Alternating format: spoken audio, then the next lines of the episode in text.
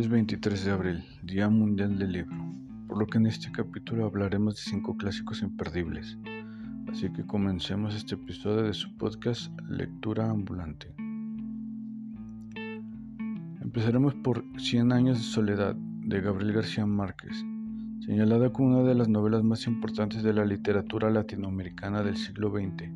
Es considerada el epítome del realismo mágico y la mejor novela de Gabriel García Márquez, quien cuenta la historia de la multigeneracional familia Buendía, cuyo patriarca José Arcadio fundó la ciudad de Macondo.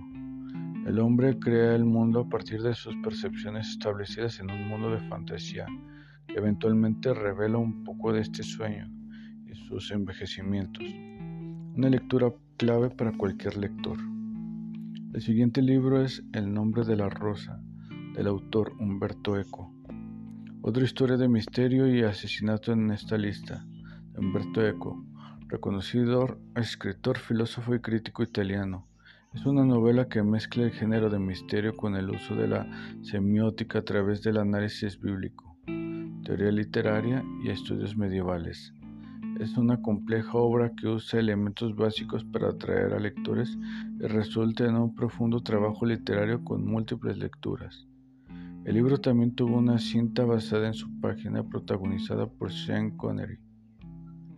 El tercer libro es Cosmos, de Carl Sagan, uno de los pocos libros científicos en la lista de los títulos de bestseller. Carl Sagan fue conocido por ser uno de los más grandes divulgadores de la ciencia en los medios de comunicación con estilo que lograba simplificar conceptos complejos para impulsar el entendimiento sobre el universo y los fenómenos que nos rodean. Cosmos, a través de varios capítulos nos cuenta la historia del universo, su comportamiento, el papel de los humanos en él y las posibilidades del, para el futuro. Todo es un lenguaje accesible para absolutamente todos. El cuarto libro es 1984, de George Orwell.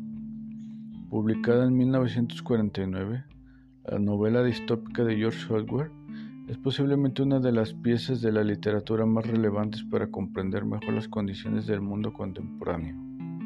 La historia toma lugar en el año 1984, en el que el mundo está en una constante guerra. El gobierno observa cada uno de los movimientos de los ciudadanos la historia es negada y todo se guía a través de la propaganda apoyando el Estado, creando una visión del mundo cerrado e impuesta a los ciudadanos. ¿Te suena familiar? Más que distópica, la novela de George Orwell parece haber predicho el futuro con precisión y muestra los peligros de este tipo de sociedad.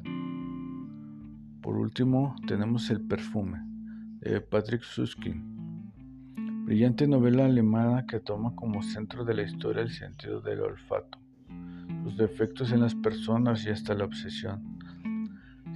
Situada en Francia del siglo XVIII, presenta a Jean-Baptiste Grumier, un hombre con un sentido del olfato desarrollado quien decide convertirse en fabricante de perfumes.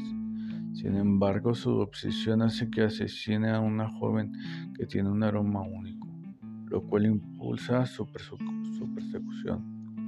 También ha inspirado una cinta que no fue bien recibida por la crítica y fue uno de los más grandes bestsellers durante nueve años posterior al lanzamiento, convirtiéndose en un clásico instantáneo.